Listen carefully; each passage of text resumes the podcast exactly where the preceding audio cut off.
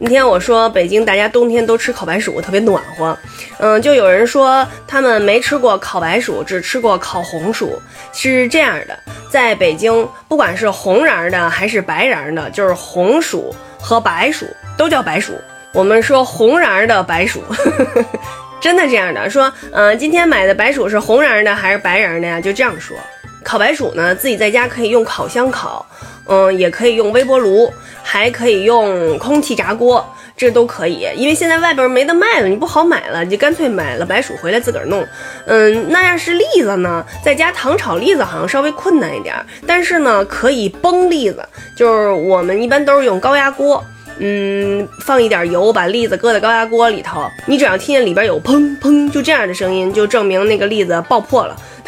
爆破的时候你千万别开盖儿，但是你可以关火，你就等着那就晃悠晃悠，受热均匀，等着它那里边砰砰砰砰砰砰砰，大概都砰砰完了，没听见声了，你再慢慢把那盖儿打开，这个时候你就会发现所有的栗子都开口了，特别香。